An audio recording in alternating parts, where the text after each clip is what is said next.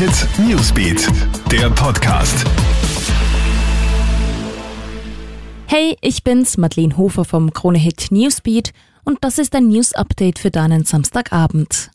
Erleichterung für Arbeitslose, Familien, Niedrigverdiener und Unternehmen. Nächste Woche will die Regierung bei ihrer Klausur ein neues Entlastungspaket beschließen. Eine zumindest befristete Erhöhung des Arbeitslosengeldes soll es aber nicht geben. Man hat sich offenbar auf eine Einmalzahlung von 450 Euro für Menschen, die während der Corona-Krise längere Zeit arbeitslos waren, geeinigt. Und auch einen Familienbonus von 360 Euro pro Kind soll es geben. Alle, die wegen ihres geringen Einkommens keine Lohnsteuer zahlen, sollen eine Gutschrift von 100 Euro im Jahr bekommen. Ziel sei es, das Paket so rasch wie möglich umzusetzen.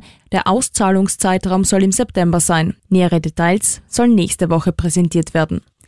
Die Maskenpflicht ist besonders wichtig. Eine aktuelle Studie des US-Fachmagazins PNAS zeigt, dass die Maskenpflicht womöglich Zehntausende Corona-Fälle verhindert hat. Das Tragen einer Schutzmaske sei sogar noch wichtiger als Abstandsregeln und Ausgangssperren. So habe sich das Infektionsgeschehen dramatisch verändert, als die Maskenpflicht etwa in Italien eingeführt wurde. Laut Forschern hat sich die Zahl der Infektionen dadurch um 78.000 reduziert. In Österreich kehrt man aber zur Normalität zurück. Ab Montag fällt in vielen Bereichen die Schutzmaskenpflicht.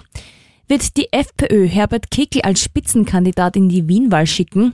In den Medien wird darüber spekuliert, ob Kickl statt Dominik Nepp antreten könnte. Denn Nepp ist nicht so populär und dürfte im Match gegen das ehemalige Parteimitglied Heinz-Christian Strache möglicherweise untergehen.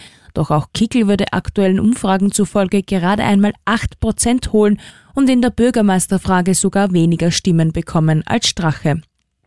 Und die Regenbogenparade findet heuer am Fenster statt. In Wien hätte heute eigentlich die Regenbogenparade über die Bühne gehen sollen. Wegen der Corona-Pandemie musste sie aber abgesagt werden. Der Verein Sisters für queer-feministische Kunst und Kultur hat deshalb die sogenannte Fensterparade ins Leben gerufen. Menschen sollen dabei ihre Fenster und Balkone mit Regenbogenfahnen schmücken, um ein Zeichen für Toleranz und Sichtbarkeit zu setzen. Und es gibt heuer Alternativangebote, wie etwa mehrere Radrouten durch Wien. Ja, das war's dann auch schon wieder. Aktuelle Infos checkst du dir im Kronehit Newsbeat und online auf kronehit.at. Kronehit Newsbeat, der Podcast.